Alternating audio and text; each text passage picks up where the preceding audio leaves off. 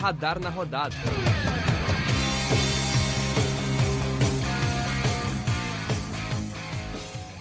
Bom dia, boa tarde, boa noite a você que nos acompanha aqui no Radar Esportivo. Tá começando mais um Radar na Rodada chegando numa edição especialíssima no RNR em formato de podcast. É, que com o Lucas Senna e com o João Vitor, vocês podem se apresentar. A gente hoje tem bastante coisa para falar, tem bastante coisa para falar de Grêmio, tem bastante coisa para falar de Inter, é, teve divisão de acesso, teve futebol feminino, teve divisões inferiores do Brasileirão, então vai ser um podcast até que bem cheio pra gente falar. Então, boa noite aí, Lucas. E aí, João, boa noite. Boa noite, boa tarde ou bom dia para quem tá nos ouvindo. Sempre uma honra estar aqui novamente para comentar muito do futebol que rolou nessa semana e que rolará na próxima semana. Fala, João. Opa, boa tarde, bom dia, boa noite a todos os ouvintes do Radar Esportivo. É um prazer estar de volta e vamos falar bastante aí sobre o, o futebol no Brasil e no mundo também. Bom, começando pelo nosso poderosíssimo Grêmio, né? O Grêmio que é, no meio da semana teve fatídico embate contra o Flamengo pelo jogo de ida da Copa do Brasil, o jogo que foi em Porto Alegre. A gente já tinha feito uma projeção na semana passada, né? Falamos mais ou menos aí do que a gente podia esperar é, do, do Grêmio nesse confronto. Que talvez pudesse ter um equilíbrio, talvez não. O Grêmio que tinha melhorado contra o Bahia, ganhando de 2 a 0 A gente estava chegou a ser até um evento o Grêmio fazer mais que um gol no jogo. E aconteceu que no primeiro tempo realmente dava indícios de alguma melhora, dava indícios de que o Grêmio ia brigar por essa classificação, mas tudo foi por algo abaixo no segundo tempo, né, Lucas? Exatamente como você destacou, João. O Grêmio apareceu fazendo um primeiro tempo surpreendente para a torcida, pro que era esperado, era esperado um Flamengo dominante. A gente viu um Grêmio dominando a equipe que, na minha opinião, é a melhor da América do Sul do primeiro tempo, mas no início do segundo tempo, numa falha defensiva, tudo veio a desandar. A partir dali, os erros do Filipão ao retirar o Lucas Silva e o Thiago Santos da partida abriram o meio-campo do Grêmio e permitiram muito, muitos ataques do Flamengo pelo meio e pelas laterais, o que causou numa singela goleada que, no meu ver, já é irreversível, João. E, João Vitor, depois disso a gente viu o Grêmio meio perdido em campo e você acha que, inclusive, isso pode ter afetado pro jogo que ocorreu nesse sábado que a gente vai falar logo mais contra o Corinthians? Eu acho que com certeza afetou. O Grêmio fez os melhores 45 minutos do, uma partida de futebol em muito tempo, né? Esse primeiro tempo contra o Flamengo e simplesmente o time se dissolver, se desabar no, no, no segundo tempo, eu acho que pesa com a moral na a cabeça dos jogadores, com certeza. Desmotiva o elenco inteiro e o jogo contra o Corinthians é, foi. acabou sendo essa história novamente, né? O time desmotivado e não conseguiu fazer uma partida boa contra o Corinthians e acabou perdendo novamente né, no brasileiro. Bom, o jogo de volta da Copa do Brasil é na quarta-feira, dia 15 de setembro, o jogo que ocorre no Maracanã, 15 de setembro, às 9h30. E o Grêmio já joga contra o Flamengo também no domingo seguinte a esse jogo, também de novo no Maracanã. Então vamos ter dois jogos praticamente iguais aí no papel, né? É, Lucas, o que, que você conseguiu analisar do jogo contra o Corinthians? Foi um jogo que teve polêmica de arbitragem, jogo que o Grêmio parecia muito é, afoito, um time meio perdido em campo e que a bola acabou cobrando seu preço, né? Com o gol do Jô aos 35 do segundo tempo. É isso mesmo, João. Um jogo de fato muito morno. Pareceu um não conseguir criar de oportunidades de gols. As que eram criadas não eram aproveitadas. O Grêmio novamente sofreu com a bola parada, assim como contra o Flamengo, onde tudo começou a desandar num escanteio que a defesa não afastou. Uh, no jogo contra o Corinthians, a mesma coisa, só que numa falta. De novo a bola aérea matando o Grêmio. O Jô subiu praticamente sozinho para cabecear para o fundo das redes do Gabriel Chapecó, que também saiu mal na jogada. Após esse gol, tivemos polêmicas de arbitragem envolvendo o Diego Souza e o Maicon também. O Maicon revoltado com a falta originária do gol. Foi expulso, saiu revoltado de campo. Depois o Diego Souza Uh, quando driblava o Cássio foi derrubado, o Cássio recebeu só um amarelo e ele ficou completamente revoltado com isso. Tirou o cartão da mão do árbitro, merecia ter sido expulso. O árbitro agiu de forma errada, não expulsou o Diego Souza. O Corinthians ainda teve uma boa oportunidade com o Renato Augusto chutando no travessão. A vitória é merecida pro Corinthians, num Grêmio que não se encaixou no sábado. Assim como o Corinthians, que também não propunha o jogo no primeiro tempo. Uh, era um jogo muito parado, o Corinthians defendendo, o Grêmio tentando atacar. E no segundo deu no que deu, o jogo apático ia se resolvido numa bola parada. Falha defensiva do Grêmio 1x0 pro Corinthians. A gente também teve, durante essa semana, a notícia de que o Grêmio gastou nos últimos anos 27 milhões de reais em contrato David Braz, Thiago Neves, Diego Tardelli, André Balada, Vanderlei e até o próprio Paulo Victor, né? E agora também com a rescisão do Maicon, que saiu a notícia durante essa semana, e também a, a lesão do Douglas Costa, que é um jogador caro, né? E novamente está lesionado e vai ficar um tempo sem jogar. É, João, começa a se criar um clima meio complicado nos bastidores do Grêmio, não só em relação ao futebol, mas em relação à gestão do Romildo Bozana. É, vai se criando um clima terrível no Grêmio. Se criando não, já tem algum tempo, né, no vestiário. Claro, o presidente do Grêmio faz uma cortina de fumaça, né, simplesmente vergonhosa a situação dos batidores do Grêmio. E também agora a saída do Maicon, né, dá pra comentar também disso. Era o capitão do Grêmio, um líder no vestiário que vai fazer muita falta, né? A situação do Grêmio não é boa no momento e tem que abrir o olho para não não virar um cruzeiro ainda ou algo do parecido, né? É, aí seria uma aí teria que ser uma administração muito ruim, né? Acho que o Grêmio tá bem longe desse nível. O Cruzeiro realmente é algo é até pitoresco da gente comentar.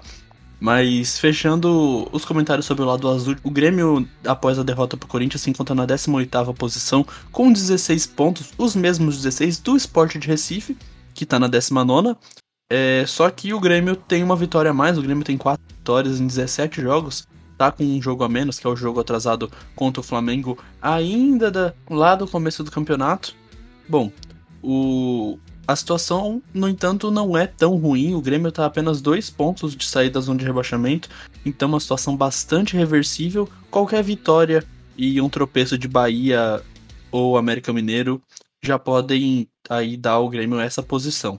Agora, passando para o outro lado de Porto Alegre, a gente vai para o lado vermelho. O Inter jogou nesse fim de semana fora de casa contra o Atlético Goianiense, empatou em 0 a 0 Foi uma partida dura, uma partida bem pegada, mas acabou meio que sendo um resultado negativo pro Inter, né, João? Bom, esse jogo a gente tem vários tópicos para comentar, né? Mas vamos falar sobre o resultado em si, uh, ignorando um pouco a performance. Não um resultado desesperador, assim. O Atlético Goianiense é um time muito organizado, um time bem treinado. Obviamente é limitado tecnicamente, porém, como em, em um coletivo consegue fazer uma performance boa. Tá acima do Inter, né, na tabela por enquanto. 25 pontos uh, em sétimo colocado. Mas falando um pouco sobre a partida em si, o dentro de campo, a gente tem que criticar a escalação de Diego Aguirre. É uma escalação pífia. O lado esquerdo do Inter nessa partida foi uma completa vergonha, um, um crime de guerra contra o futebol. Esse lado esquerdo do Inter com Patrick e Moisés simplesmente não tinha nada acontecendo naquele lado, ofensivamente e defensivamente. O Patrick é um jogador muito bom, é um dos melhores do, do elenco do Inter, porém ele está em uma má fase. Espero que ele se recupere. Porém, o Moisés, na lateral esquerda, está jogando muito mal. Muito, muito mal. As duas. Né, o gol do Atlético Unense aconteceu né, pela esquerda. Uh, acabou sendo bem anulado até. E depois outra chance né, que o Bruno Mendes tirou em cima da linha também foi por esse lado esquerdo do Inter o Inter precisa de um lateral esquerdo novo, precisa mudar a forma de jogo do Diego Aguirre. Outro aspecto negativo também do, do Diego nessa escalação dele foi o meio-campo com Johnny e Rodrigo Lindoso. O Inter tem que ser um pouco mais atrevido no, no meio-campo, né? É, muito. Como é que é a palavra? Uh, burocrático esse meio-campo com Johnny e Rodrigo Dourado. Dois jogadores que fazem praticamente a mesma função, quase nenhuma criatividade ali no meio. Realmente eu, eu, eu, eu, se fosse eu, começaria talvez com Bosquilha, dar um pouco mais de criatividade, movimentação, né? No ataque, porém, eu acho que tem que também criticar esse ponto. E também, uh, uma coisa também que a gente pode observar, ainda mais sobre o estilo de jogo do Inter em si, ignorando um pouco os jogadores e o individual, é que o Inter propõe um jogo de reação, um jogo de contra-ataque, aproveitando os espaços que, o, que os adversários deixam, né? Por isso que o Inter conseguiu sair muito bem contra o Flamengo, que é um time que que naturalmente já joga, tipo, deixando espaços pro oponente, né? O Flamengo é um jogo, é um jogo uma partida, um jogo ofensivo, então acaba sempre tendo buracos na defesa atrás. E quando o Inter tem que propor o jogo, acaba não funcionando muito bem. E foi esse caso agora o Atlético Goianiense, né? Não, não tinha espaços para explorar, porque o Atlético Goianiense jogava mais para trás, não deixava buracos na defesa e o Inter não conseguiu quebrar essa, essa linha defensiva do Atlético Goianiense. Então o Inter tem que, tem que propor o jogo né, contra, um, contra adversários mais fracos. Mais fracos não, mas adversários que têm um estilo de jogo defensivo, o Inter não consegue performar bem contra esses adversários. Né? E Lucas, a gente viu o Inter voltando a jogar mal de depois de três excelentes jogos, né? O 4 a 0 contra o Flamengo no Maracanã, o 4 a 2 sobre o Fluminense no Beira-Rio e o empate em 2 a 2 contra o Santos na Vila Belmiro. Foi um jogo muito bom do Inter. O Inter conseguiu fazer uma partida excelente e a gente sabe que é chato jogar contra o Santos na Vila Belmiro. É, aí a gente vê uma atuação semelhante àquela do dia 31 de julho, um mês atrás, é, contra o Cuiabá em casa, que foi um jogo que terminou empatado em 0 a 0 é, A gente não consegue ver uma constância no trabalho do Inter, né? E semana passada, inclusive, a gente tinha comentado de uma possível melhora desse futebol, que o Inter poderia brigar por vaga na Libertadores, mas o Inter estaciona na décima posição com 23 pontos. É... A gente tá vendo uma inconstância ou prova que o elenco do Inter e o futebol do Inter é limitado? Olha, João, acredito que é bem o que o João Vitor destacou, que é o Inter joga um, um, futebol de reação, ou seja, aproveita os espaços deixados pelos adversários. Contra Flamengo, Fluminense e Santos, são equipes que, principalmente Flamengo, Santos e Fluminense um pouco menos, saem para jogar, propõem seu jogo. Já contra Cuiabá e Atlético Goianiense, que foram jogos citados de empate, sim, que o Inter poderia ter saído com a vitória, inclusive já estar ocupando uma posição no G6. Uh, foram empates onde a equipe adversária não propõe o jogo, praticamente. Propõe pouco o jogo. Ou seja, deixa poucos espaços para o Internacional contra-atacar e assim criar as suas melhores oportunidades de gol. Uh, causando jogos mornos, como foram contra Cuiabá, como foram contra o Atlético Goianiense, onde até mesmo, uh, como foi contra o Atlético Goianiense, as principais oportunidades saem do adversário do Colorado. Acredito que o Inter uh, joga bem contra as equipes que propõem o, seu, propõem o jogo. Só que tem que alterar isso, tem que saber jogar contra equipes que também não propõem o jogo. Porque a gente já viu que o Inter tá indo muito bem contra quem propõe. E contra quem não propõe o jogo, tá tropeçando, João. Bom, fechando aí o lado de Porto Alegre do futebol gaúcho na Série A, como eu falei, o Inter estacionou na décima posição com 23 pontos em 18 partidas jogadas é, ali meio de tabela, nem mal, nem bem. É, agora passando pro Juventude, o Juventude que teve vem de uma sequência de jogos bem complicada. Depois de perder pro Atlético Mineiro, depois de estar tá ganhando, tomar uma virada no último segundo, assim, bem no finalzinho do jogo, é, e conseguir uma vitória fora de casa do, contra o Bragantino, o Ju conseguiu dois empates em casa contra equipes chatas, né? Fortaleza no último sábado e agora um a um contra o São Paulo. Depois de sair perdendo quase no final do jogo, parecia que o jogo estava perdido e o Ricardo Bueno, mais uma vez ele Salvador, apareceu para empatar para o Ju aos 46 do segundo tempo, jogo movimentado só no final, né, Lucas? É, a gente vê o Ju até que mais constante que os outros dois gaúchos, né? É um Juventude que contra times muito acima tanto em futebol quanto em elenco, conseguiu segurar a bronca e parece que vai conseguindo manter essa gordura que eles têm pra zona de rebaixamento, né? É, o Juventude tá fazendo o campeonato dele, João, quando tem a noção que tá enfrentando adversários mais fortes tecnicamente, sabe o momento de atacar, sabe o momento de se retrancar, e tem sido assim nos últimos jogos, tem aproveitado as oportunidades, como foi contra o Bragantino, quase conseguiu tirar um empate do líder Atlético Mineiro, chegou a estar tá vencendo a partida. Fortaleza também, equipe de G4, São Paulo querendo se recuperar, equipes tecnicamente mais fortes que o Juventude, mas o Juventude está sabendo jogar o Campeonato Brasileiro. E eu acho que isso é o padrão da regularidade, né? A gente vê uma equipe que está com 5 vitórias, 6 empates e 6 derrotas, na 14 colocação, está próximo do Z4, mas a gente sabe que o Juventude está tá sabendo jogar o campeonato, diferente dos outros gaúchos. Eu acredito até que o Inter está se encontrando, mas o Juventude, dentro da sua realidade, está entendendo o que precisa para não cair para a segunda divisão. É, e o Juque era um time que muita gente dava como certo que, que cairia no final do ano. É, tem três pontos de distância para zona de rebaixamento, a mesma quantidade que Fluminense e Cuiabá. Não é muito, é verdade, mas num campeonato tão equilibrado, é, e sendo que na próxima quinta-feira, agora dia 2, tem um confronto direto, que é um jogo atrasado contra o Fluminense. O jogo é no Rio de Janeiro, ganhar esse jogo pode significar dar uma escapada é, muito boa da, do Z4 ficar mais longe. Depois tem um jogo mais complicado contra o Corinthians, que vem se reforçando lá no dia 7. É, o Juventude é um dos poucos times que não vai parar nessa data de FIFA, né? Vai continuar jogando. Então o Ju vai ter uma sequência é, cheia nesses próximos dias. Não vai descansar muito, mas são jogos de menor calibre. É, João, você acha que dá para conseguir vitórias? Dá para voltar a ter uma gordura maior, como o Juventude já teve, já chegou a estar ali no meio da tabela? Bom, uh, eu acho que tem, sim, é possível. O, o bom do Juventude é que tem, na minha visão, tem pelo menos três times que já estão certos com ser rebaixados, com todo respeito, né? Mas uh, uh, Sport e Chapecoense, uh, eu acho que estão muito bem encaminhados o rebaixamento deles. Então a disputa do Juventude ainda pode acabar sendo um pouco mais fácil, né? Uh, apenas com conseguindo algumas vitórias aqui ali já, já deve ser o suficiente para evitar o, o, rebaixamento. Porém, na sequência de juventude, tem o Corinthians fora de casa na próxima partida. É um jogo complicado né, na terça-feira. Porém, depois joga contra o Cuiabá em casa, né, no dia 11 de setembro. Uh, esse jogo contra o Cuiabá é muito decisivo, na minha opinião, para Juventude. Né? Os dois times estão praticamente iguais na tabela, né, com 21 pontos. Juventude tem uma partida menos. Porém, essa partida contra o Cuiabá, o Juventude precisa muito vencer né, para conseguir como você falou, conseguir essa gordurinha que tem que ser obtida né, contra adversários mais fracos. Porque não dá ir querer jogar contra um Flamengo, Palmeiras, Atlético Mineiro tentando, esperando vitória, sabe? Quando enfrentar um time de meio de tabela ou que tá ali na zona de rebaixamento, o Juventude tem que vencer esses jogos e, e apenas vencendo esses jogos, a minha visão, acho que já, já vai ser o suficiente para conseguir evitar o rebaixamento.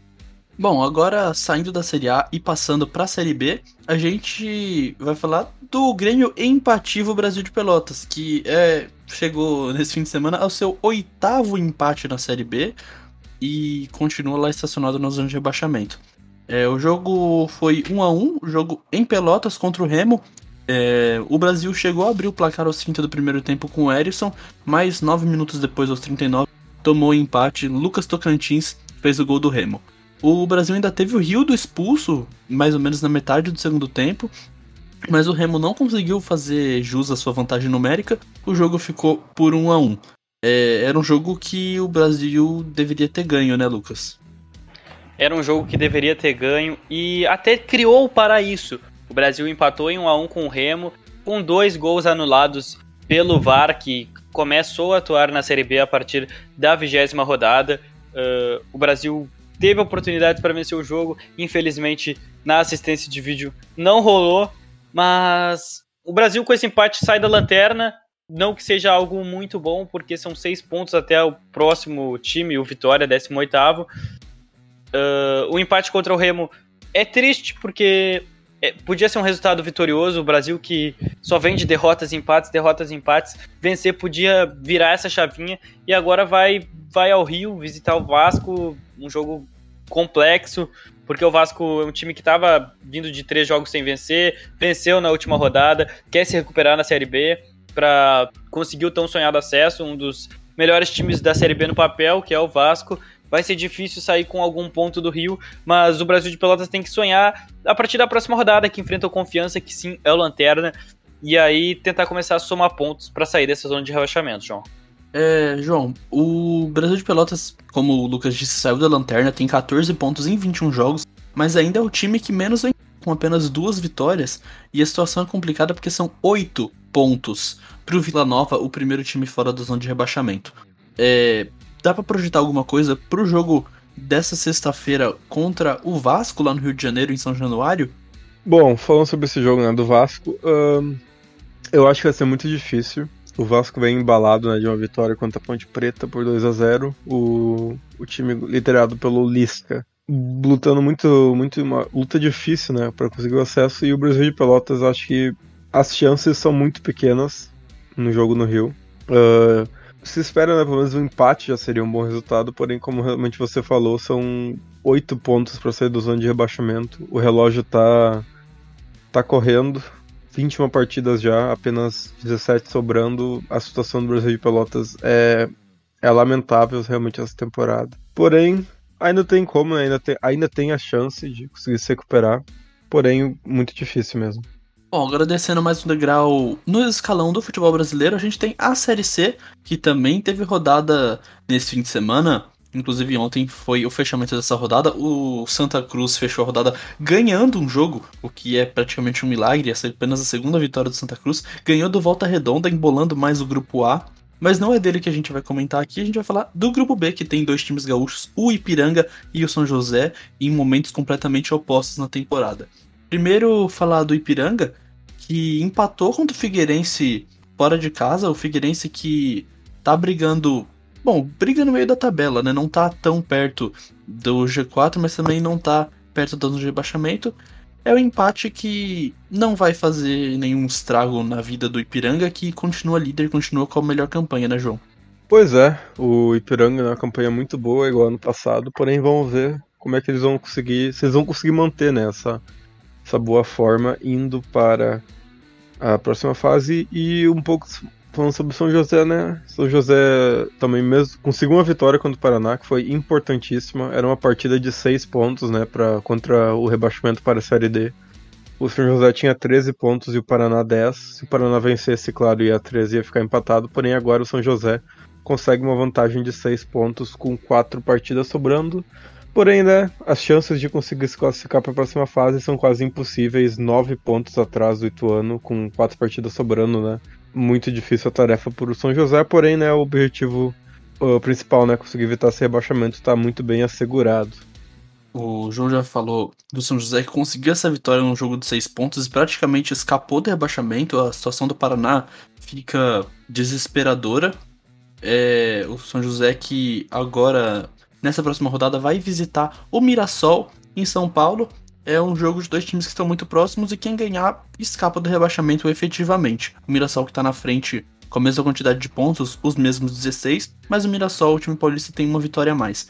É, agora, Lucas, com a classificação para a próxima fase já praticamente garantida pelo Ipiranga, já que ele tem 7 pontos de vantagem para o Botafogo de Ribeirão Preto, com 4 partidas restando, você acha que o Ipiranga começa a negociar posição, já que o casamento da próxima fase já está definido?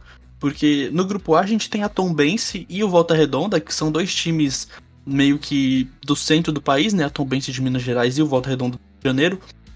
Pro Ipiranga, seria vantagem tentar um confronto contra algum desses dois, né? Já que os outros times, Manaus e Paysandu, que estariam hoje na rota de colisão do Ipiranga, é, não são viagens muito boas, né?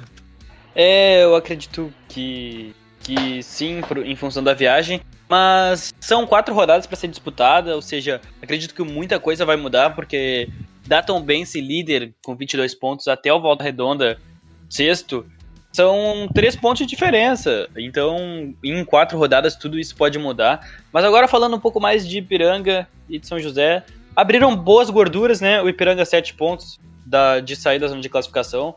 Já é praticamente certa classificação, e depois tem 12 pontos a serem disputados, é muito difícil que não ocorra. E o São José é a mesma coisa, são 6 pontos de frente.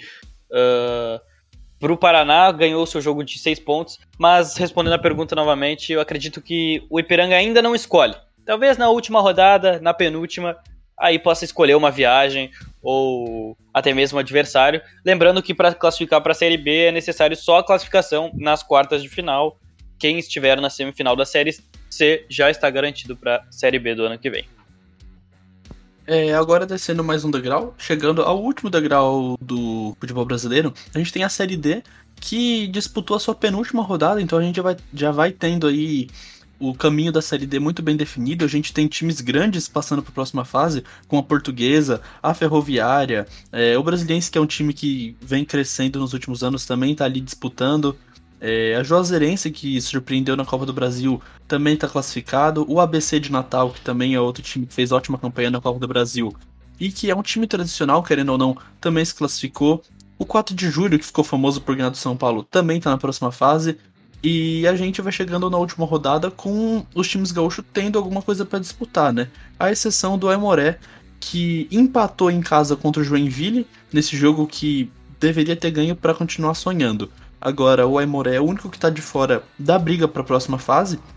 O Aimoré tem 12 pontos e faltando só um jogo, não consegue chegar aos 17 do Juventus de Santa Catarina. É...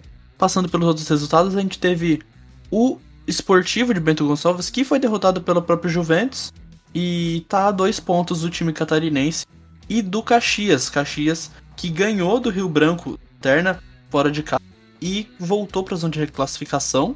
Lembrando que nesse grupo Cascavel e Joinville já estão classificados e já garantiram as duas primeiras Então a briga é mesmo aí entre Caxias, Juventus, Esportivo e Marcílio Dias pelas duas vagas que restam nessa última rodada. É, essa rodada tem apenas o um confronto direto entre Caxias e Juventus, então muito provavelmente um deles não vai sair classificado, a não ser que o Esportivo ou o Marcelo Dias não consigam um resultado positivo. É, perguntar para os dois, né? E aí vocês escolham a ordem que vocês vão responder, mas é, a Série D vai chegando aí no seu final de primeira fase, metade dos times vão cair fora que, que a gente pode analisar da campanha dos times gaúchos até aqui e dá pra gente pensar em acesso para algum deles? Olha, João, acredito que acesso é muito difícil, porque no próprio grupo a gente já vê uma superioridade grande do Cascavel e do Joinville sobre os mais gaúchos, né? Principalmente em Caxias Esportivo, que tem essa chance de classificação. Mas eu queria destacar que, que o esportivo é quem tem a vida mais tranquila nessa última rodada, né? O Esportivo pega o Lanterna Rio Branco, que tem apenas uma vitória em 13 jogos disputados. Lembrando que o Esportivo, se ganhar por dois gols de diferença, ele. Por, por dois gols de diferença, ele está classificado para a próxima fase. Ele está classificado para a próxima fase de qualquer forma, porque em caso de vitória do Juventus, o Esportivo passa o Caxias, em caso de vitória do Caxias, o Esportivo passa o Juventus, e em caso de vitória, em caso de empate entre Caxias e Juventus, o Esportivo classifica pelo seu número de gols marcados. Então, de qualquer forma, vencendo por um placar de dois gols de diferença, o esportivo está classificado para a próxima fase do Brasileirão Série D, mas vencendo e algum dos dois tropeçando entre Caxias e Juventus, o esportivo também se classifica. Agora sim, quem joga a vida é o Caxias que enfrenta a Juventus dos, de Jaraguá do Sul, porque aí é matar ou morrer pro Caxias. Lembrando que se perder, tá fora. Em caso de empate, o Caxias ainda tem a, uh, a vantagem sobre a Juventus. É, inclusive, já João já vai emendar o comentário dele. O Caxias deve jogar pelo empate, né? Não sei se eles vão se arriscar, se abrir muito e buscar essa vitória. É, pois é, uh, joga em casa contra o a Juventus. E a situação do Caxias é, é bem engraçado, né? As últimas quatro partidas do Caxias foram bem irregulares. Uh, venceu né, o Rio Branco do, de Paraná. Foi a primeira vitória em cinco partidas. E os gaúchos podem todos se ajudar, né? Uh, porque se o Aimoré ganhar, o Marcelo Dias já, já é eliminado. E se aí se o Caxias vencer da Juventus, aí passa Caxias e o Esportivo, né? Se vencer do Rio Branco, aí podem passar Esportivo e Caxias para a próxima fase, né? Que é um formato bem mata-mata, né? Apenas mata-mata a partir de, a partir de agora. E mas o, o Caxias em si, o jogo contra o Juventus, contra Juventus, eu acho que vir pro empate é perigoso, porque mesmo que acabe empatando, mesmo que acabe empatando, né? Quer dizer, na verdade não, né? Ou porque eles, eles têm a vantagem sobre a Juventus, o saldo de gols, então se der empate e o Esportivo Marcelo Dias ganhar tirando o saldo, ainda o, o Caxias fica em quarto, pelo menos, né? Mas uh, eu acho que o, o Caxias devia sim vir para esse jogo, tentar agressivar, conseguir um gol no, no, começo do jogo, deixar a Juventus nervosa. Porque se for jogar só no, pelo empate ou, pelo, ou jogando defensivamente, pode acabar dando errado, né? Bom, agora passando pro brasileiro feminino, que também teve rodada nesse fim de semana. No domingo, a gente teve a Ferroviária recebendo o Corinthians e a Ferroviária saiu derrotada por 3 a 1 é, primeiro o Corinthians abriu o placar com a Vicky Albuquerque, a Ferrinha empatou com a Yasmin e depois Gabi Zanotti e Erika fecharam o placar pro Corinthians que já encaminhou a classificação pro e vai por mais um título, o Corinthians que é dominante no futebol feminino aqui no Brasil. O outro jogo ocorreu ontem, na segunda-feira. O Inter recebeu o Palmeiras e acabou derrotado por 1 a 0 né? Gol da Chu. E pode ser que seja um, um retrospecto até que favorável pro Inter, né? O Inter que nas quartas de final perdeu pro São Paulo em casa, também por um gol de diferença, e na volta, jogando em São Paulo, conseguiu um resultado positivo e a classificação. A gente pode ver, quem sabe, um gaúcho na final, brigando pelo título, porque o time do Inter não é. As meninas vêm jogando bom futebol, e quem sabe a gente pode ter aí, em vez de uma final completamente paulista, e uma rivalidade muito grande, que seria Corinthians e Palmeiras, né? Pela primeira vez, o derby no futebol, numa final feminina, a gente pode ter a reedição de outros embates históricos de campeonatos brasileiros masculinos, principalmente, entre Corinthians e Inter, né? Será que é mais um episódio para pôr no DVD, Lucas? Uh, acredito que, que a final tende a ser Palmeiras e Corinthians, apesar do aspecto do Inter de ter virado o jogo contra o São Paulo. O Palmeiras se demonstrou uma equipe muito forte diante do Grêmio nas quartas de finais, quando precisou decidir o jogo em São Paulo, mesmo, mesmo até após ter perdido em Porto Alegre para o Grêmio. Uh, se mostrou bastante consciente do que estava fazendo, aplicou uma goleada no Grêmio, 4 a 1 Agora venceu novamente o Internacional no Beira Rio, joga pelo empate em São Paulo e o Corinthians a gente não tem o que falar, né? É uma equipe completamente dominante no, no cenário do futebol feminino. Acredito que a final do Campeonato Brasileiro Feminino será sim o Derby Paulista.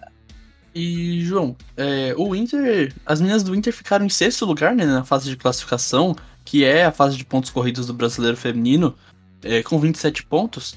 Corinthians e Palmeiras ficaram em primeiro e segundo com 38 e 37 pontos em 15 jogos, que são campanhas é, absurdas, né? Com saldo de gols muito acima, enfim.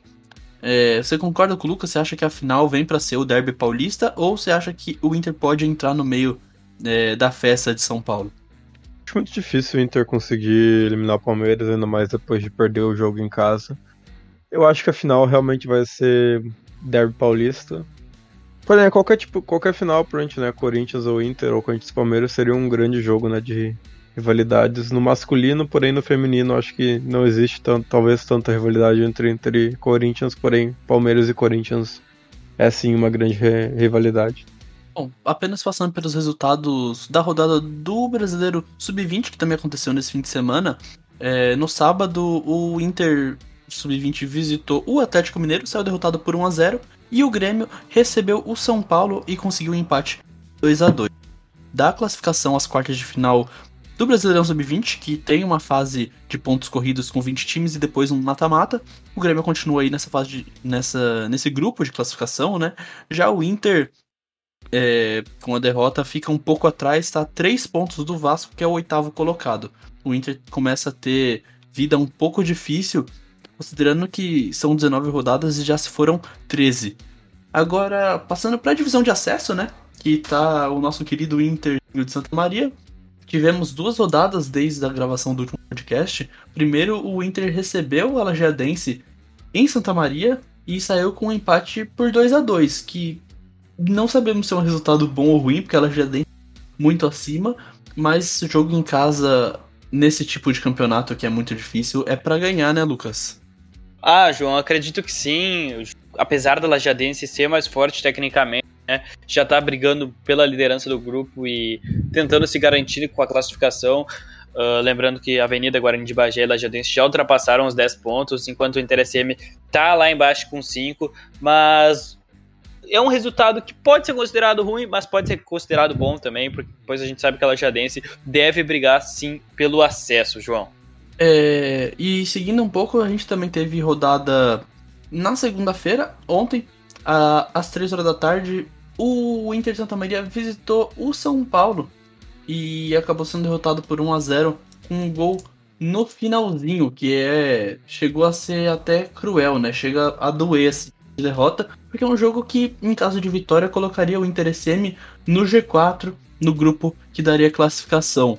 É, de qualquer maneira, a gente tem a projeção da sexta rodada, que onde o Inter vai receber o Bagé, e é também um jogo que é extremamente importante porque são times que estão muito próximos, né? O Bagé tá em quinto com seis pontos e o Inter em sexto com cinco.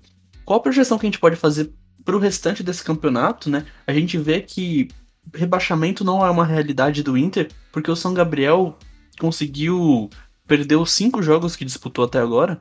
Então o Inter tem uma gordura por rebaixamento, lembrando que só cai em um dos oito do grupo. Mas o acesso vai ficando distante, né? E em caso de não vitória, em caso de algum tropeço contra o Bagé em casa, é, realmente fica mais difícil de pensar no sonho do acesso.